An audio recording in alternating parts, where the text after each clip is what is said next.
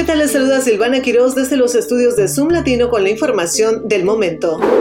El gobernador Glenn Youngkin organizó un evento el lunes para firmar ceremoniosamente un proyecto de ley junto a líderes de la comunidad y la fe judía que según los partidarios ayudará a Virginia a rastrear y combatir mejor los crecientes casos de antisemitismo. La legislación que entrará en vigor el primero de junio adoptará una definición antisemitismo utilizada por la Alianza Internacional para la Remembranza del Holocausto. El Estado utilizará esa definición no vinculante legalmente para la capacitación y educación educación y para rastrear e informar sobre el antisemitismo. El gobernador dijo que la ley permitirá definir claramente el odio y construir un futuro mejor.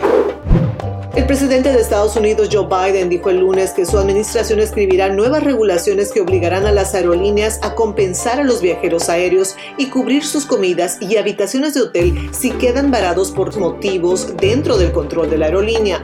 La compensación sería adicional a los reembolsos de boletos cuando la aerolínea es responsable de la cancelación o el retraso significativo de vuelos. Eso daría a los consumidores de Estados Unidos protecciones similares a las de la Unión Europea. Los funcionarios del Departamento de Transporte, que escribirán las nuevas reglas, dijeron que no tenían una fecha precisa para cuándo esperan terminarlas, pero indicaron que están trabajando para publicar rápidamente un aviso que es necesario para comenzar el proceso.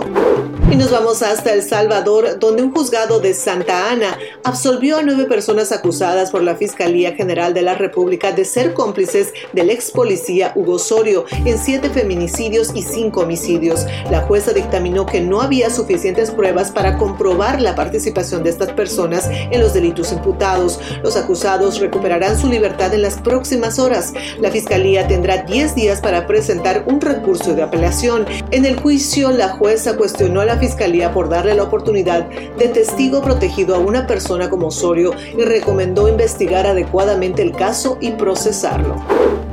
De esta manera llegaron las noticias más relevantes del momento. Continúe en sintonía de radioéxito24.com y recuerde visitar nuestra página zoomlatino.com. Hasta la próxima.